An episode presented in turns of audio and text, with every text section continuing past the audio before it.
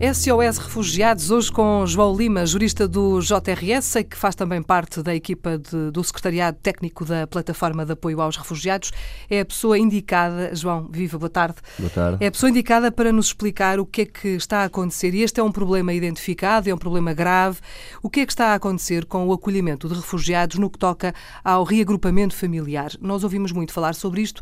Há muita gente que não sabe exatamente de que é que estamos a falar e eu pedi-lhe que nos ajudasse. Reagrupamento reagrupamento familiar. Estamos a falar exatamente de quê? Uh, bem, o reagrupamento familiar uh, trata-se do direito que os uh, beneficiários de Estatuto de Refugiado ou de Estatuto de Proteção Subsidiária, que também já é um grande palavrão que merecia alguma explicação, mas não vale a pena. Para já estamos a falar agora. de refugiados, não é? Estamos a falar de refugiados de uma hum. maneira geral, pessoas já com o estatuto que já não, estão, já não são considerados requerentes uhum. de asilo. Estas pessoas têm o direito de, de pedir ao Estado de asilo uh, para trazer para junto de si certos e determinados familiares de acordo com a lei europeia e com a lei portuguesa.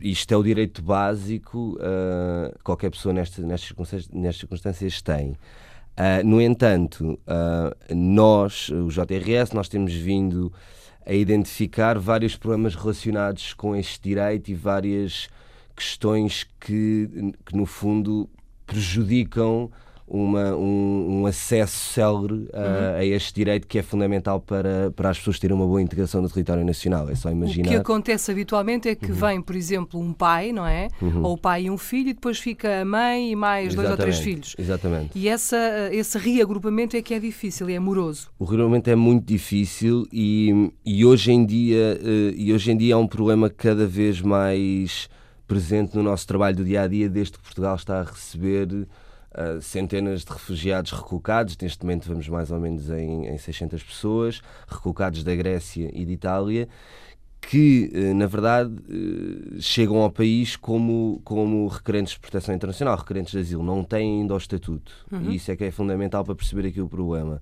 Esses pais. Uh, esses, esses pais que chegam sozinhos ou esses, esses pais que chegam só com um filho e que deixaram a mulher e quatro filhos para trás, como, como vários como já vi vários, ah, como já tive a oportunidade de falar com vários ah, pessoalmente, ainda vão ter que esperar após a chegada a Portugal entre, de acordo com a lei portuguesa, mais ou menos 10 meses até verem ah, até ter uma decisão final sobre o seu pedido. Só nesse momento é que vão pedir ao CEF, vão para agendar uma ida à delegação regional para fazer o pedido de regrupamento familiar depois o CEF ainda poderá demorar 4, 5, 6 meses a emitir porquê, uma decisão João? final. Porquê que isto demora tanto tempo? Porquê tantos meses? De acordo com a lei portuguesa, o, o, o, as autoridades podem demorar entre 6 a 9 meses para tomar as, as decisões finais.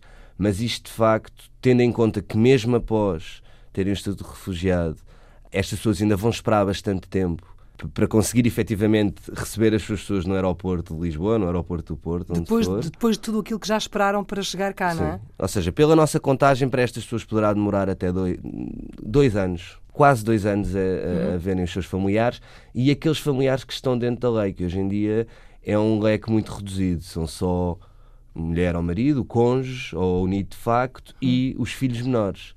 O que é um problema acrescido, não é? O que é um problema acrescido porque temos muitas situações de, de, de, jovens da minha idade, eu tenho 27 anos, que, que, que têm os pais uh, na Síria e no Iraque em situações de grande perigo e que não conseguem pedir para, para, pedir para eles virem ter, ter com eles e para estarem em segurança com eles, apesar de mandarem todos os, todos os meses dinheiro e de basicamente os, pai, os pais estarem dependentes absolutamente deles. Uhum. Mas porque são maiores, não é? Têm esse porque problema. Porque não podem trazer os, os ascendentes não, não estão contemplados na lei desde, desde que houve uma mudança, uma mudança legal, desde que houve uma mudança da lei portuguesa em 2014 para adaptar algumas diretivas europeias. Ou seja, eh, o que me está a dizer é que a lei não está adequada à realidade e, portanto, se calhar era preciso alterar a lei. Sim, e era preciso alterar a lei não só a nível nacional, como a nível europeu, porque existe um sistema europeu, existe um sistema europeu comum de asilo que tenta uh, harmonizar uh, as legislações nacionais dos vários Estados-membros e que neste momento é relativamente apertada. Nós acreditamos que o, que o regulamento familiar é a par de outros mecanismos e de outros mecanismos como os vistos humanitários, os patrocínios para entidades privadas e, a reinstalação, hum. acreditamos que o regrupamento familiar é uma via segura das pessoas chegarem à Europa, porque de facto, se as pessoas que já arriscaram as suas vidas para chegar à Grécia e Itália de barco puderem trazer não só mais rapidamente, como um maior número de, de, de, familiares para junto de si, nós estamos a evitar que, que, que novas pessoas façam exatamente o mesmo caminho claro. e, arrisquem, e arrisquem as suas e vidas. E isso é válido também para os filhos que são maiores, não é? Se, imagino que é, há um pai que vem uhum. e fica a mãe lá com dois filhos menores e com mais um ou dois maiores. Uhum. Os maiores não podem vir. Não podem. Como se não fizessem parte da família, não é? Uhum. Qual é o sentido que isto faz?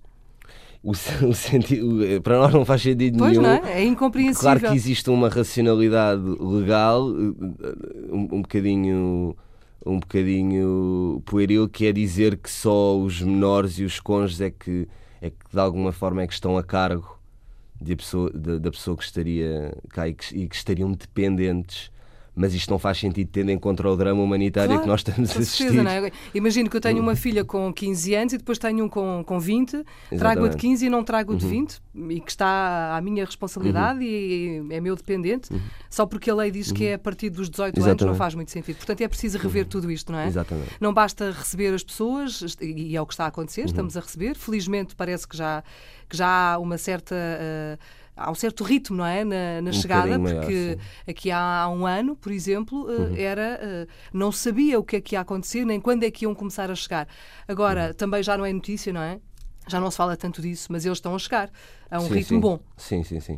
Uh, as pessoas têm chegado mais ou menos semanalmente e eu penso que sei tanto quanto a Filomena, mas pelas notícias que vamos seguindo e pelas informações que vimos da, uh, uh, por parte do Ministério e por parte da, da Secretaria de Estado e do CEF, parece que se pretende chegar pelo menos às mil pessoas até ao final do ano, que já é positivo, tendo em conta que já ultrapassámos uh, um ano desde o acordo, uhum. desde a decisão que, que, que, que, terminou a recolocação dos 160 mil requerentes de asilo da Grécia e de Itália, e Portugal, apesar de até de já estar com um rácio mais ou menos positivo, se chegarmos às mil pessoas, estamos em, em mais de um ano uh, a um quinto do, do número total de pessoas que deveríamos ter recolocado. Portanto, esta decisão termina em setembro de 2017 e até lá poderemos ter recolocado um quarto das pessoas a, a, que nos comprometemos. Ainda falta um longo trabalho pela frente. Falta um longo trabalho pela frente e não sabemos se a União Europeia vai ter condições políticas depois para renovar estes compromissos e estas decisões que, que tomou ano passado. Estamos cá para ver, João. Muito Sim. obrigada por ter vindo à Antena 1. João Lima é jurista do JRS, hoje no SOS Refugiados.